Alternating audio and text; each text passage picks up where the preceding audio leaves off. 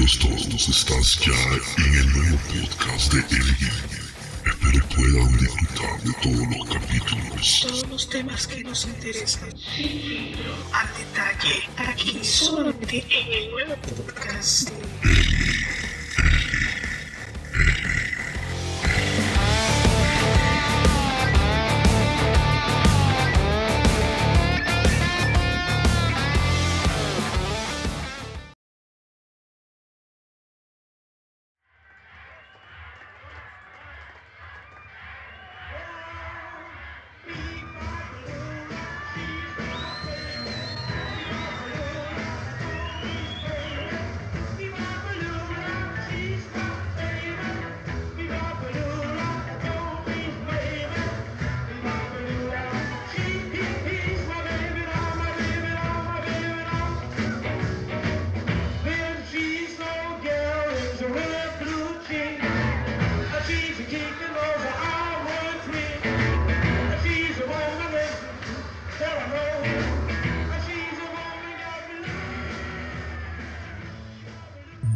permanencia que tuvieron con el crecimiento musical que iba a ser más intenso y los shows que eran lo básico, el fuerte desde aquel momento. Si uno preguntase en esos tiempos, el fuerte de los Beatles era el show que presentaba. Ah, incluso John, para que tengan una idea, en plena presentación se atrevió a llamar los malditos nazis a, la propia audiencia alemana, la cual los alemanes se reían y aplaudían eso, porque en realidad estaban locos. Entonces toda esta locura era... Um, producía más ganancias pero al final los Beatles no veían, no veían por ningún lado esas ganancias económicas. A Bruno era el que tenía todo ese poder. En muchas oportunidades eh, los Beatles presentaban casi ebrios en sus shows. Ebrios realmente con consumo de muchas de pastillas para estar parados, para estar de pie, porque si no iban a caer muertos. Eso lo relatan mucho eh, las personas que conscientes, porque era muy difícil tener personas conscientes en sus shows, como Klaus, como Astrid um, y Urman. Mm, fue que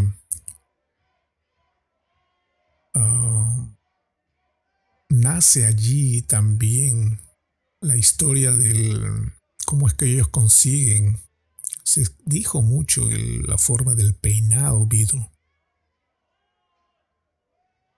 El peinado del estilo mop top.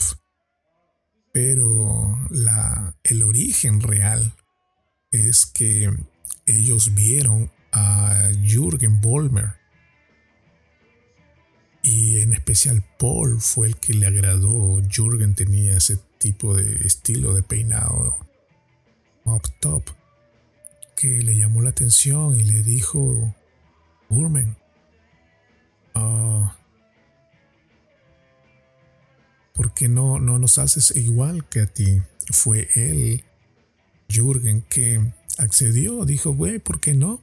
Mira, la verdad, mm, yo me hice este peinado, yo me hice este estilo, pero nunca se lo he hecho a nadie. Voy a intentar si ustedes desean. Y lo hizo y quedó así.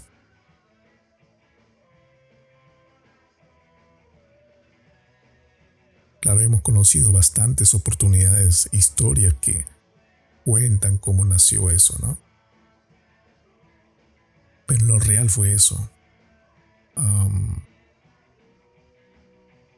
que poco a poco ellos iban entendiendo, afortunadamente para ellos mismos, amistades buenas, porque ellos estaban en una situación difícil en todo sentido. E inconscientemente estaban teniendo conocimiento de música por las ah, enormes horas que tenían de práctica de música. Mm, mucho recuerda Pete Best que podíamos caer sobre las mesas dormidos ah, y cada uno iba siempre recordando o cantando las canciones que ya estaban eh, presentadas memoria, inconscientemente las cantábamos, las tocábamos, dormíamos cantando, despertábamos cantando, en nuestros descansos cantábamos y tocábamos, entonces eso hizo que musicalmente ya se vayan haciéndose cada vez más fuerte. Fue allí donde Pete Best crea el famoso Atom Beat, un sonido de, tarola, el tambor que le hace el redoble en, en vez de un golpe. Muchos que vieron ese estilo no lo habían conocido en nadie más hasta esa oportunidad. Cuando Pete tocaba, era interesante porque el golpe normal del golpe de la batería él lo hacía con redoble, que es más difícil, y fue conocido como el Atom Beat, la cual luego lo lleva a una grabación que más adelante lo vamos a ver cuando van a hacer la grabación con Tony Sheridan, que después lo, lo van a conocer. Eh, fue muy interesante. Más el ruido enorme que tenía esa batería porque él usaba un bombo de 6 pulgadas, la cual era más del tamaño eh, normal. Lo recuerdan muchas personas, compañeros, otros grupos que veían eso en él, que decía, nos llama la atención el ruido que genera eso. Y son chicos inexpertos que han llegado y nos llama la atención. Fue muy curioso saber eso. Noches se alargaban, las noches eran intensas, casi no descansaban. Apenas a 4, 4 de la mañana iban a dormir. Y el desayuno le llegaba, imagínense ese horario de trabajo muy, muy, muy duro, a 7, 6 de la mañana, la cual ellos tenían que despertar o comer antes o después para irse a dormir.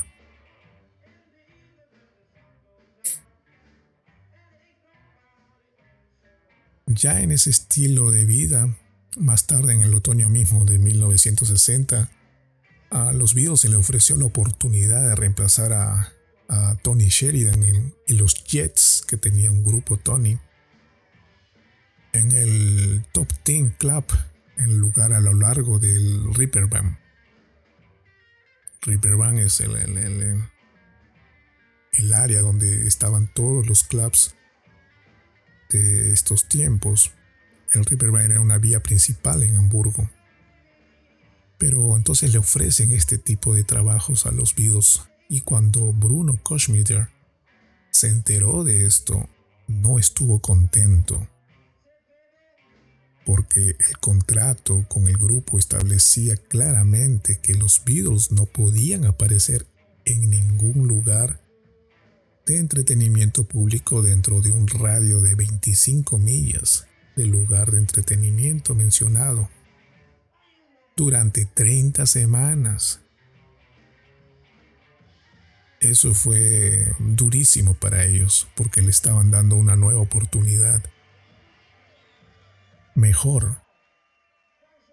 Y este contrato, bueno, contratos son contratos, pero a ellos le incomodó mucho, más que Bruno no accedió para nada.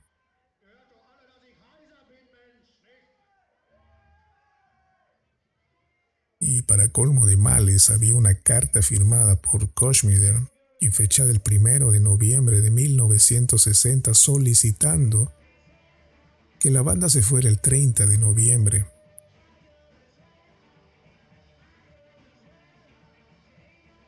la cual tuvo problemas con George, ya que era menor de edad. Y por lo tanto era violación del toque de queda en São Paulo.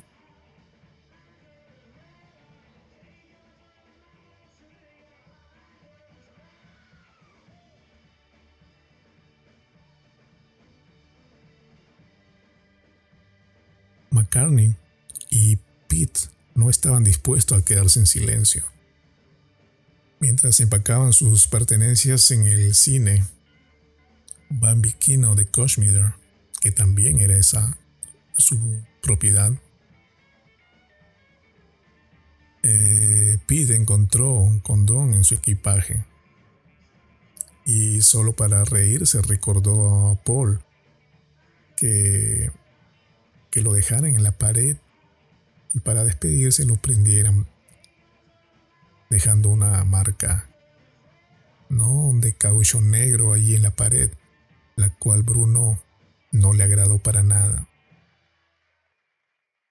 Llamó a la policía y encarceló a Pete y a Paul durante tres horas antes de deportarlos.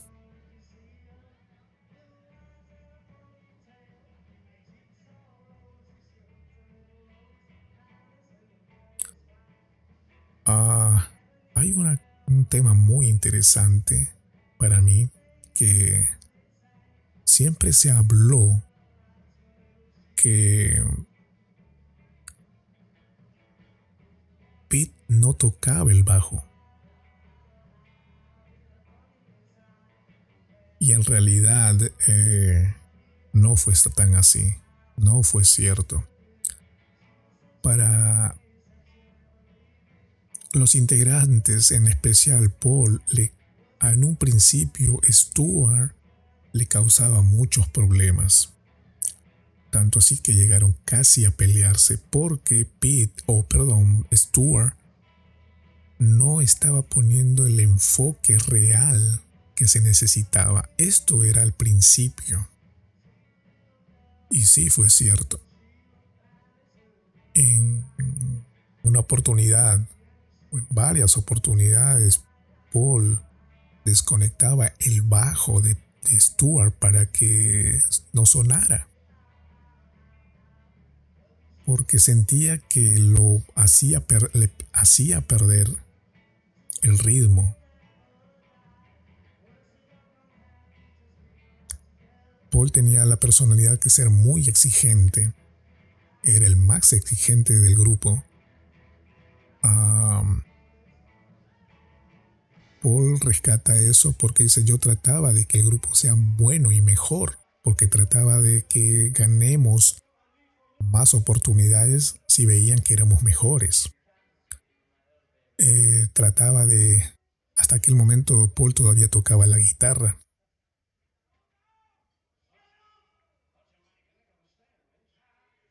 Y él trataba siempre, con su personalidad, de transmitirle eso a sus compañeros, John y George. Perfeccionaban el estilo, decir, queremos ser mejores que los otros. Y hasta aquel momento Stuart no estaba calificado para Paul porque no lo veía que él estaba tan centrado como ellos. Es cierto que pelearon, es cierto que discutían, es cierto que tenían momentos malos, como Paul lo recordaba. A los 18 años, ¿quién tiene esa paciencia?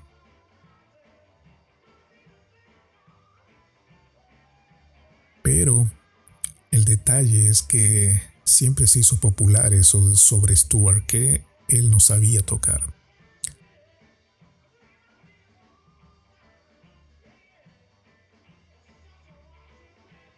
Stuart en realidad llegó a tocar muy bien el bajo. Él había tenido lecciones de piano antes, años antes, que su padre le había comprado una guitarra. También um, una guitarra española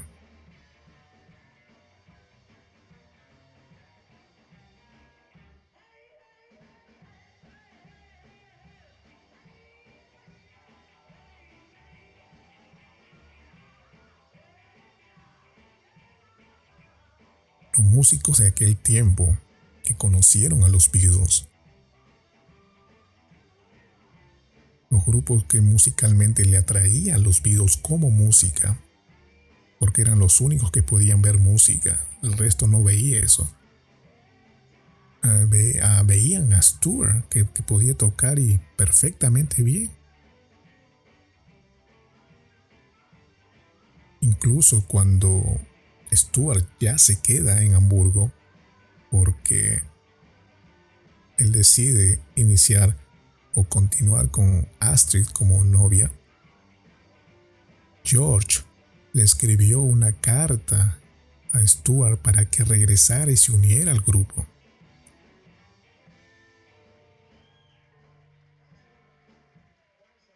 En una entrevista en el año 64 en el Beat Instrumental,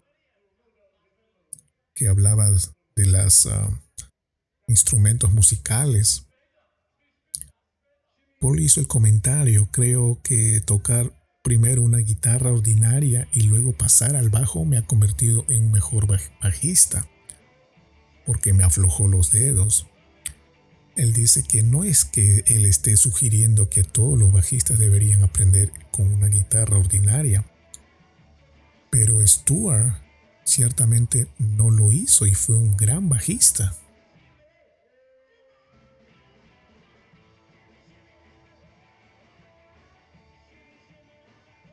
El alemán Klaus Burman, amigo de ellos, dijo algo muy semejante. Eh, Stu, que era conocido como ellos, Stu, era un bajista realmente bueno, un bajista muy básico, completamente diferente, tan básico que se podría decir que, que fue que en ese momento mi bajista preferido era primitivo, pero de todas las personas o grupos, cuando vimos grupos más tarde, él siempre fue su bajista preferido.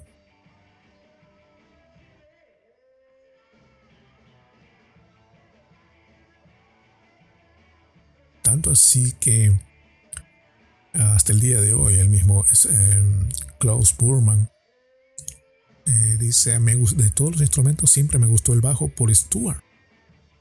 Él hizo acompañamientos musicales a, más adelante, porque lo suyo era la pintura, el arte. Eh, cuando hizo grabaciones con John Lennon, ya en los años setenta y tantos, 72, 73 Klaus solo va a tocar el bajo. Más años adelante con Paul, él toca también el bajo. Pero todo eso es porque se enamoró del estilo de Stuart que manifestaba. Entonces, decir que eh, Stuart, mm, esas historias que ya hemos escuchado, no son 100% ciertas, ciertas sí en un principio, pero luego se convirtió en un muy buen bajista. Esto pasa con la experiencia que ya empezaron a tener. En un principio, musicalmente en realidad eran un desastre, como siempre ellos mismos lo han comentado. Pero luego, con la experiencia y la práctica que obtuvieron, todos sin excepción, incluso Stuart, se convirtió en una persona musicalmente muy buena. Desde Pete Stuart y los tres. Entonces, eso hay que tenerlo siempre presente porque no es tan así como han contado anteriormente referente al crecimiento musical. El crecimiento musical lo tuvieron los cinco, no solo tres hay que darle justicia a esta parte de la, historia.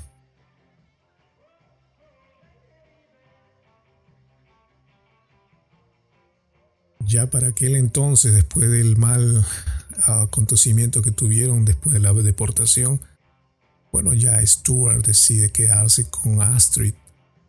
Eh,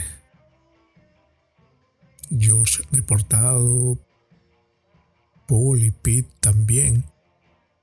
a, John no le quedó más remedio que encontrarse con sus amigos nuevamente. Irse a Liverpool y allí iba a empezar otra nueva historia.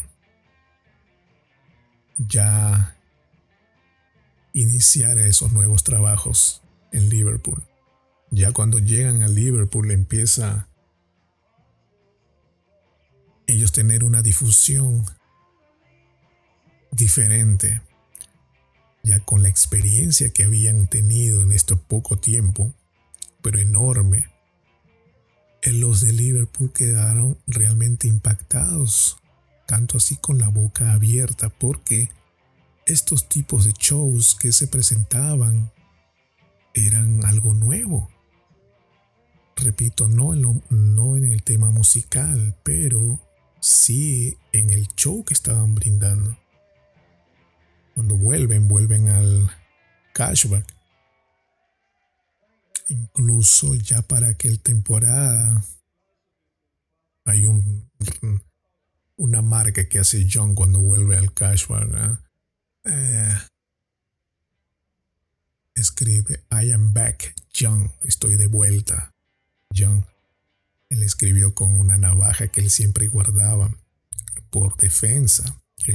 John Lennon tenía una navaja que él usaba para protección, porque él venía de Alemania y ustedes saben lo que iba a suceder ahí. Y con eso hace la marca en el techo del, del cashback.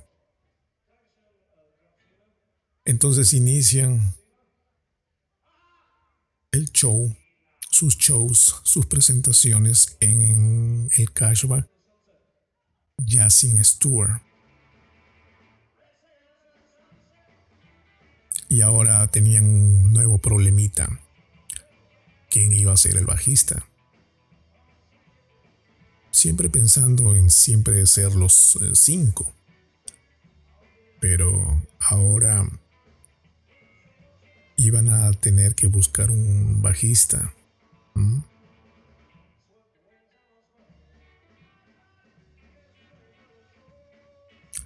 Y bien, entonces es el momento donde un nuevo integrante está por venir. En aquel momento, después del retorno del primer viaje a Hamburgo, eh, los cuatro Beatles trataron nuevamente con aquella pesadilla de poder tener un, un, perdón, un integrante nuevo como en el caso del baterista, que fue un problema. Y ahora los tres no accedían a querer ser un bajista.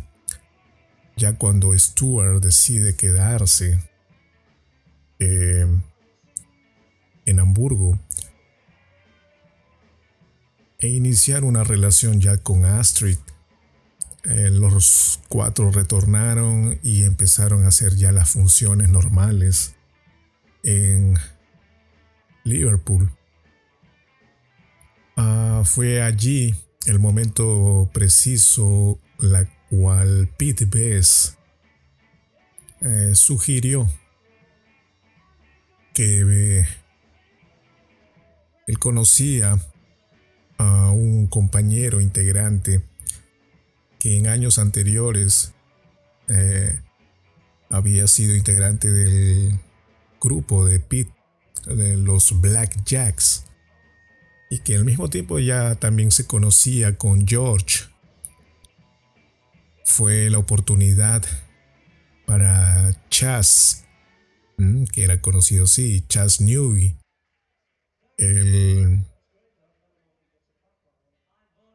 lo llamaron. Pete habló con Paul para integrarlo al grupo que lo conocía y era un muy buen guitarrista. En el momento que él recibe la propuesta, eh, decía, bueno, en realidad no tengo un bajo, sé tocarlo, pero no lo tengo. Le consiguieron uno de un amigo prestado. Ah, entonces él accedió, él estaba haciendo algunos estudios de en la universidad. Eh, la rama que él estaba estudiando era de química y estaba en la temporada de vacaciones por lo que él accedió a tocar con los Beatles. Ah, entonces solamente iba a hacerlo por esas vacaciones, pero ellos estaban seguros que él podría integrarse al grupo y olvidarse los estudios. Entonces es donde él entra ya en la historia de los Beatles en, el año 1959. Um, años anteriores, como repito, él ya había conocido a George Harrison cuando él estaba tocando ya en los Black Jacks. Eh, es muy interesante conocer eh, detalles de este momento, eh, la cual él le entrega mucha información respecto a esos tiempos para dar severidad a la fuerza que tenía musical en esos momentos a los Beatles. lo que él más recuerda es cuando George podía interpretar a Carl Perkins mejor que Carl Perkins. Dice, en mi apreciación, eh, George siempre fue eh, fanático de Carl. Tanto así que siento que lo mejoró el estilo de tocar la guitarra y todos los compañeros de esa edad que veían eso en George lo reconocían. También a Charles ah, fue muy amigo de Pete Best. Eh, los tres eh, asistían a la, colegiatura del school en la escuela de Liverpool para agosto del 59 en el Cashback abrió el otro lado de la calle Longslet en el sótano de la casa de Pete. Fue allí donde se animó y integró los Black Jacks. Ah, Chas da mucha información acerca de aquel momento, hasta incluso, bueno, lamentablemente él nos dejó el, este año en mayo, ¿no? Le hicieron muchas entrevistas donde él da interesantes puntos de vista que también trato yo aquí de transmitirles a ustedes para que puedan mantener su propia línea de opinión. Ah, y él subraya muchos temas importantes. Eh, cuando le preguntan el tema sobre cómo vio a los Beatles en aquel momento y da de muchos detalles interesantes, la cual dice que eran presentados desde Hamburgo, pero ya muchos ahí en el Cashback lo conocían a, los Beatles, entonces decían, ¿cómo es que presentan a un grupo de Hamburgo cuando ah, ya los conocemos, cuando ellos eran todavía a los Quarrymen y a Pete lo conocían por los Black Jack. Ah, siempre John ah, mencionó que cuando ellos retornaron de Hamburgo, muchas personas no los conocían, pensaban que eran alemanes. Pero eso fue después cuando llegan al Cavern. La primera vez que llegaron a Hamburgo, llegaron al Cashback.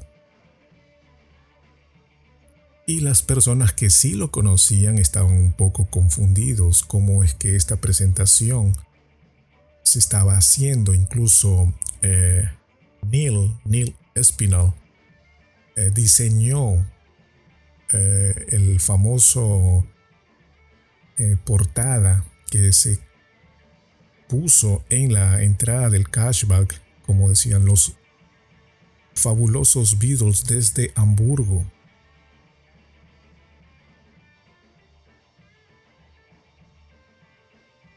Y recuerda que en el momento que se presentaban,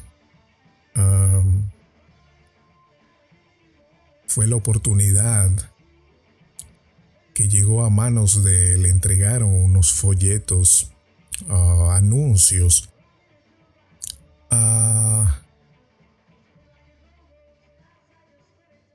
el DJ del cover, Bob Wooler, donde al conocer toda la historia, no los conocía aún a los Beatles. Fue allí donde da detalles de una presentación que tuvieron y fue que Bob Wooler, él recuerda que con una voz impresionante en el, el escenario mencionaba con mucho ah, énfasis los fabulosos e increíbles Beatles desde Hamburgo. Y Paul, que estaba a su lado, escuchando lo que él hablaba, lo empuja y empieza a cantar y a, o a gritar Tall Sally. Y ah, de allí John vino y empujó a Paul y entre ellos se hacían un show que hasta aquel momento nadie había nunca presentado en Liverpool. Chas cuenta que se quedó realmente asombrado de una actuación por primera vez de un grupo.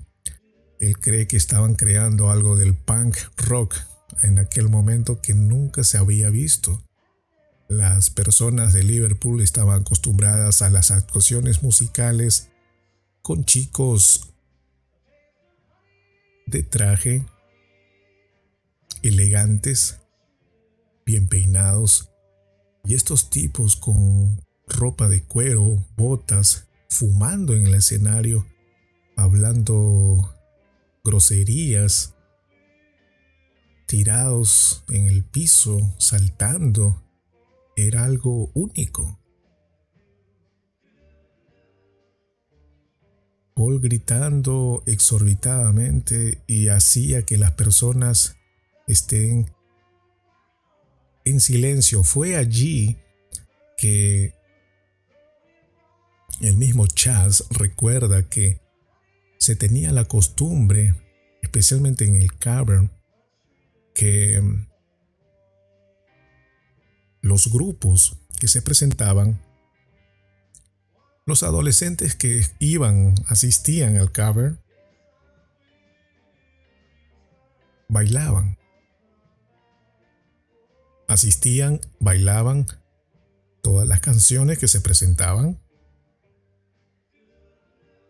Pero cuando cuando apareció los Beatles fue totalmente diferente. Desde allí eh, las presentaciones empezaron a cambiar, especialmente para el público. Se empezaron a repartir, a ordenar sillas para que pudieran estar sentados y observando ese show. Nadie quería distraerse escuchando la música. Son eh, manifiestos de Charles Newey que él comparte con nosotros. Es muy interesante que, bueno, más adelante les, transmitiré, ah, parte de las entrevistas que se la hizo, porque él da interesantes detalles, eh, secretos, ¿no? Y interesantes, bonitos, para que ustedes puedan hacer su propia imaginación respecto a las presentaciones de aquel tiempo.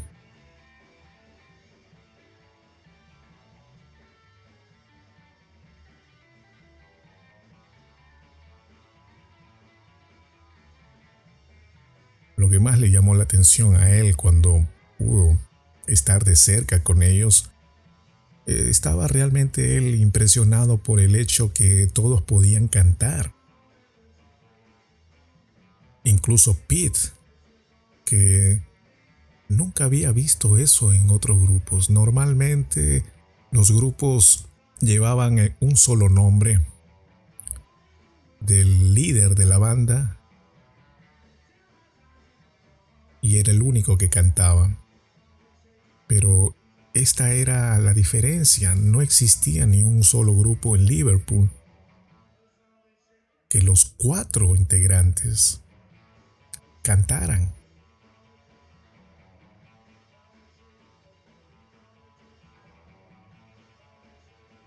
Un tema en especial que a él le llamó la atención fue como Three Cool Cats. Dice que fue brillante porque solo lo había escuchado en el disco en la versión original. Y cuando lo escuchó en vivo, decía fue una versión que muchos nunca escucharon y mejor que el disco y parecía que fueran los cantantes originales. Eh, fue muy interesante esa innovación o una creación al estilo Beatles. Le llamó la atención eso que eh, ya habían practicado desde Hamburgo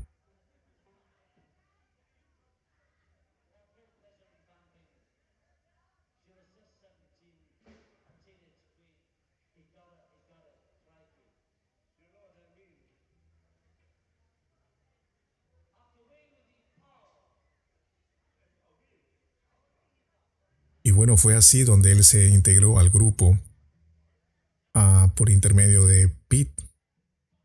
En realidad fue Paul que lo llamó, pero fue Pete que motivó a Paul a que lo llamaran, lo hicieron ensayar y les agradó. Él cuenta que había un bajo de Tommy McGuick fue la persona a quien le tomaron por prestado un bajo porque él no tenía el bajo, pero lo podía tocar muy bien, la cual era diestro. Y la habilidad de Chas es que él era zurdo. Es por eso que también se menciona que el primer bajista de los Beatles zurdo no fue Paul, sino Chas.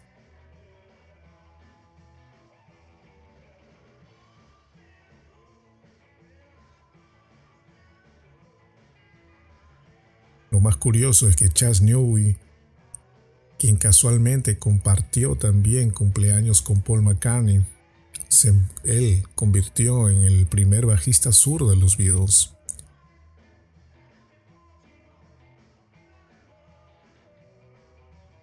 Recuerda que en esos tiempos, cuando estuvo ya integrando el grupo, él no tenía idea de que estaban haciendo, escribiendo canciones durante años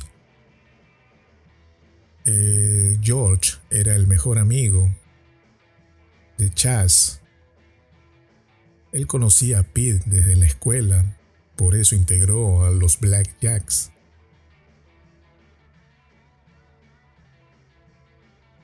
Y siempre se encontraban nuevamente con Pete, donde Pete le contaba muchas historias referente a Hamburgo, porque Chas se interesó al saber cómo fue la vida de ellos allá en Hamburgo.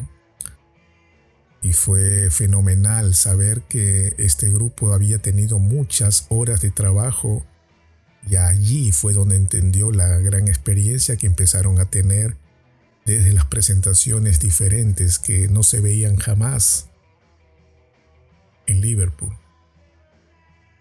Pero bueno, como dije a un inicio, Chas solamente integró el grupo por vacaciones que él había obtenido por sus estudios, a la cual solamente tocó un par de semanas para hacer con exactitud, decir con exactitud.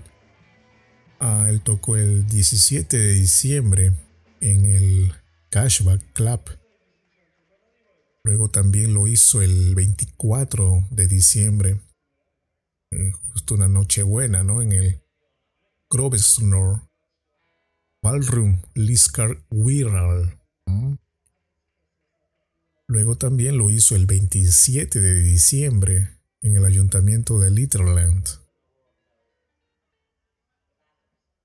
Y al final, el último día del año, el 31 de diciembre, en la noche ah, de fin de año, en el Cashback Club.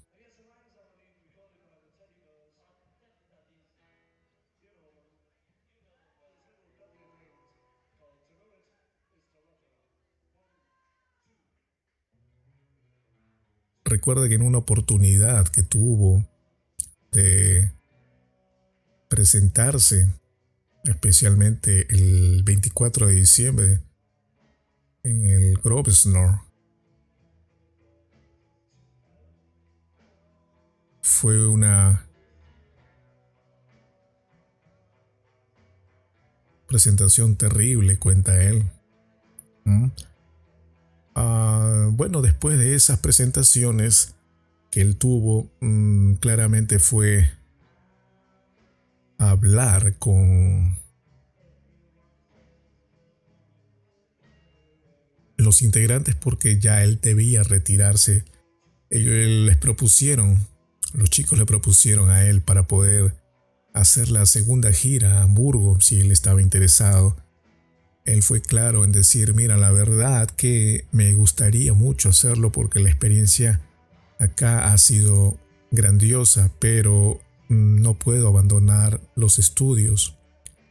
Hasta el día de hoy se les puede preguntar, bueno, no hasta ahora, como repito, él nos dejó en mayo de este año, pero se le preguntó siempre, si él se arrepiente de haber hecho esto, ¿no? De dejar de lado a los Beatles.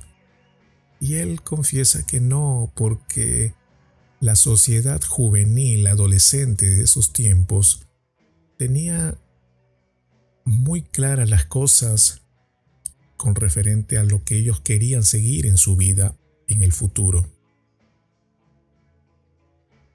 El que quería ser doctor abogado, lo tenía muy claro desde joven.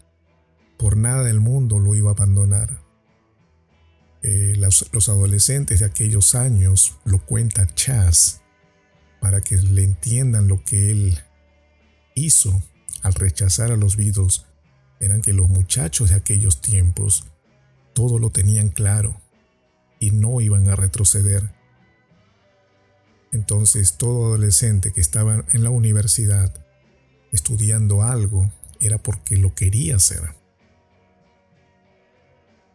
Entiende que los Beatles, desde muy niños, jóvenes, empezaron a tocar las guitarras porque les gustaba e iban a ir hasta el final.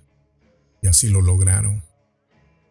Entonces cuando le proponen eso, el viaje a Chas, él fue claro en decir que eh, lo siento, no voy a poder por los estudios. Y los chicos lo entendieron, ¿no?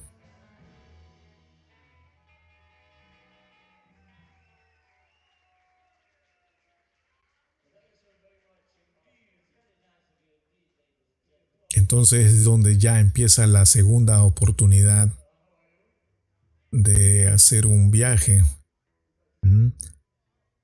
para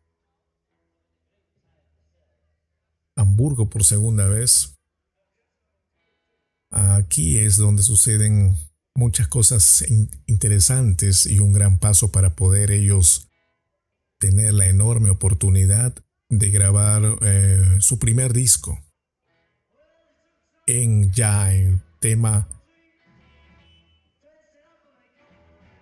musical, empresarial, ¿no? Para poder difundir todo lo que es referente al tema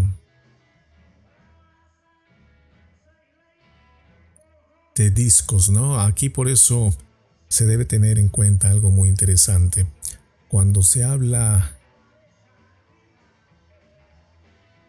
de este viaje, ellos no tenían ni idea de lo que podía ser grabar un disco. Ellos aún no buscaban eso. Hasta el momento lo que estaban presentando era para hacerse conocidos y ganar dinero. Eh, no tenían en mente aún tener un, en ese tiempo, un LP o un, algo de vinil así para poder obtener más dinero.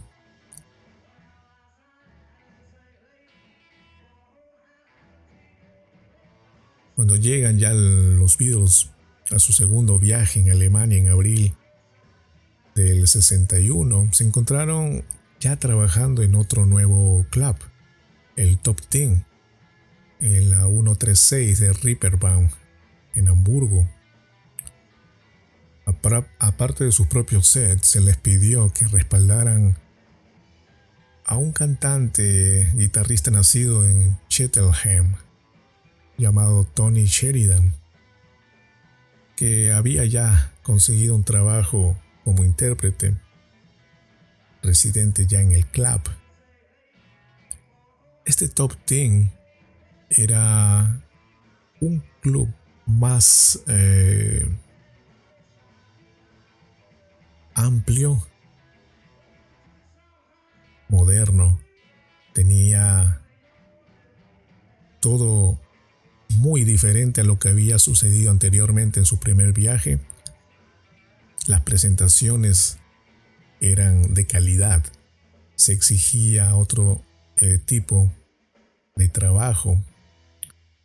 Eh, las horas iban a ser las mismas. No había mucha diferencia desde el primer viaje. Ah, el local era mucho más amplio, la cual allí mismo a los artistas que se presentaban les entregaban sus propios dormitorios a cada uno, la cual fue para ellos mucho más cómodo el estilo de vida que ellos eh, empezaron a tener y no imaginaban que iba a ser mucho mejor el pago iba a ser mucho mejor. Allí fue donde empiezan a conocer eh, nuevos grupos y nuevas experiencias. Lo interesante es de mencionar para en ese tiempo los Beatles eran muchachos que empezaron a aprender de otros artistas, en especial de en especial no lo voy a decir así, sino el principal, Tony Sheridan.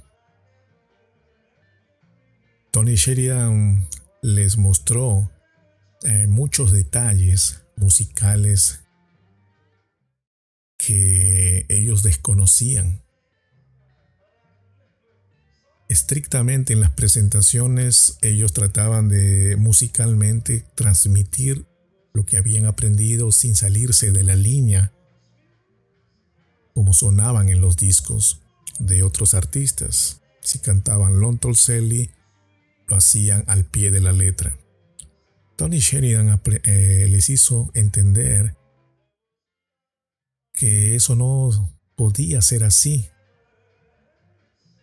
En especial George eh, fue el que captó la idea de Tony. Y en realidad la idea fue clara que podían ellos improvisar algún riff o una manera diferente del estilo clásico que se escuchaba en el disco.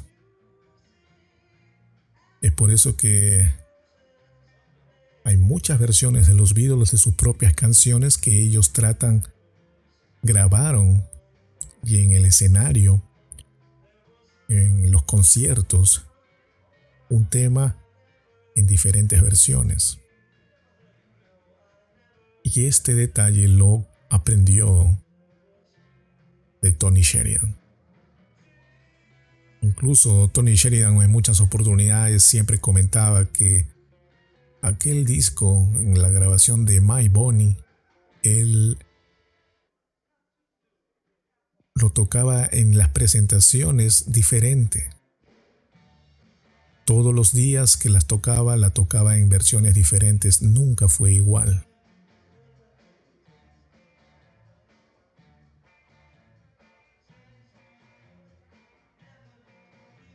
John y, y George tenían oportunidad como ellos tocaban después eh, eh, de Tony, se quedaban a ver las presentaciones de Tony Sheridan.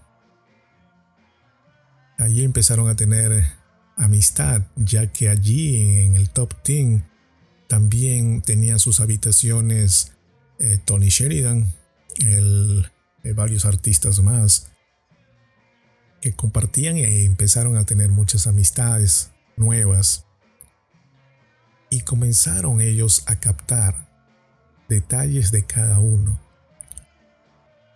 a ah, lo interesante que mencionan para estos tiempos cuando iban a ver a Tony Sheridan, John nunca se mostraba en el escenario cómodo. Él estaba acostumbrado en sus presentaciones a saltar, gritar como un gorila. El comportamiento de John era así en el escenario, empujándose. No había una presentación formal clásica que uno está acostumbrado a ver de los grupos. Él hacía eh, cosas que, claro, al público alemán les encantaba eso. Pero cuando vio a Tony, muchas personas han dicho que ese fue el punto donde captó de Tony y él lo tradujo en la presentación, la forma de pararse y tomar la guitarra cantando al mismo tiempo. Exactamente fue igual, y eso dan veracidad muchos compañeros de escenario que confirman esto, que John fue la copia viva de Tony en el escenario en la forma de pararse.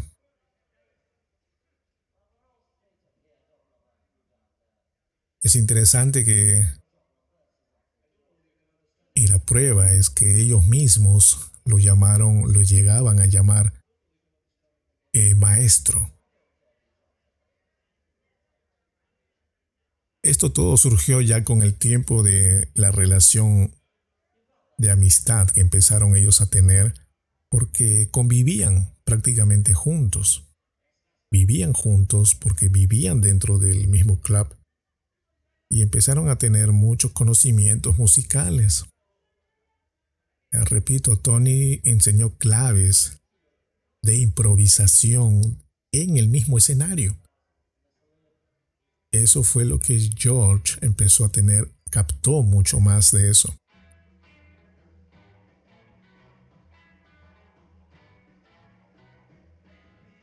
Tanto fue la convivencia entre ellos que también Tony cuenta anécdotas interesantes que ellos pasaron en los años que estuvieron conociéndose. Ah, recuerdo uno en especial que cuando como Tony ya había llevado mucho más años que ellos allí en Hamburgo, conocía todos los detalles fuera y dentro de Hamburgo. Los vio en una oportunidad que ellos ah, no tenían suficiente ropa para ellos vestirse, siempre estaban usando la misma o casi repetidamente no tenían oportunidad de poder cambiar la ropa. Y él cuenta que hasta las medias eh, las tenían sucias. Fue allí donde les dijo, mira, conozco un lugar, una tienda en una esquina. Los hizo ir y les, allí fue donde ellos empezaron a robar esas medias. Las agarraban y se las escondían en los pantalones y se iban sin pagarlas. infinidades de anécdotas que, bueno, él comparte. Son detalles que en el futuro ellos empezaron a tener, ¿no? Pero bueno, cuando inició toda la historia referente a la primera vez que tuvieron la oportunidad de grabar un disco, ellos también quedaron un poco eh, tristes a este tema porque creyeron que iba a ser la oportunidad de ellos mismos solos poder grabar un disco. Pero se dieron con la ingrata noticia que iban a hacer el acompañamiento de Tony Sheridan. ¿Mm?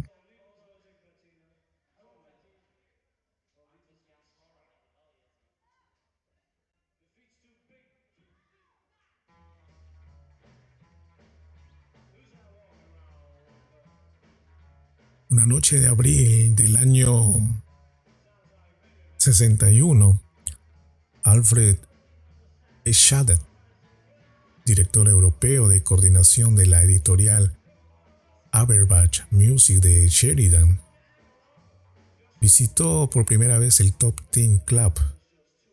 Había oído que Sheridan escribía canciones también.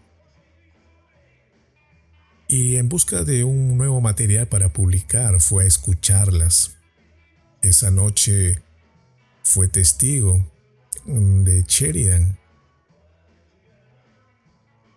y le impactó la puesta de voz que él tenía, muy parecida para lo que él estaba tratando de buscar, un personaje musical que él estaba interesado como Elvis, más o menos un estilo así. Y Sheridan estaba realmente estaban en la afinación correcta, la cual no dudó en tratar de hablar con él para que iniciara una grabación de un disco. Ah, para aquel entonces ya eh, Sheridan aceptó, pero no sabían con qué grupo poder hacerlo a la cual aquel momento fue la sesión especial de los Beatles después de Sheridan.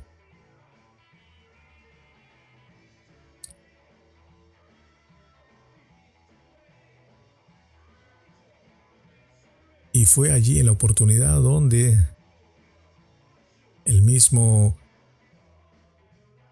personaje quedó impactado por estos muchachos que a su vez lo recomendó a su amigo Bert Kapfenberg, que era un hombre del AR en Polydor. Polydor, una compañía enorme mundialmente, venta de discos, que también era reconocido como líder de una banda y que recientemente había logrado un éxito número uno en los Estados Unidos con Wonderland by Night.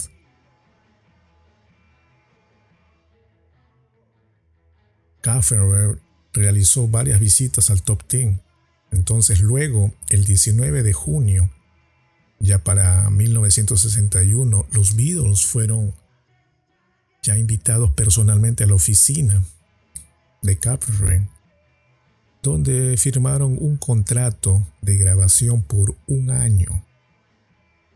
Este contrato no estaba con Polydor, sino con Bear, Bear eh, Productions, que se llamaba hasta aquel momento.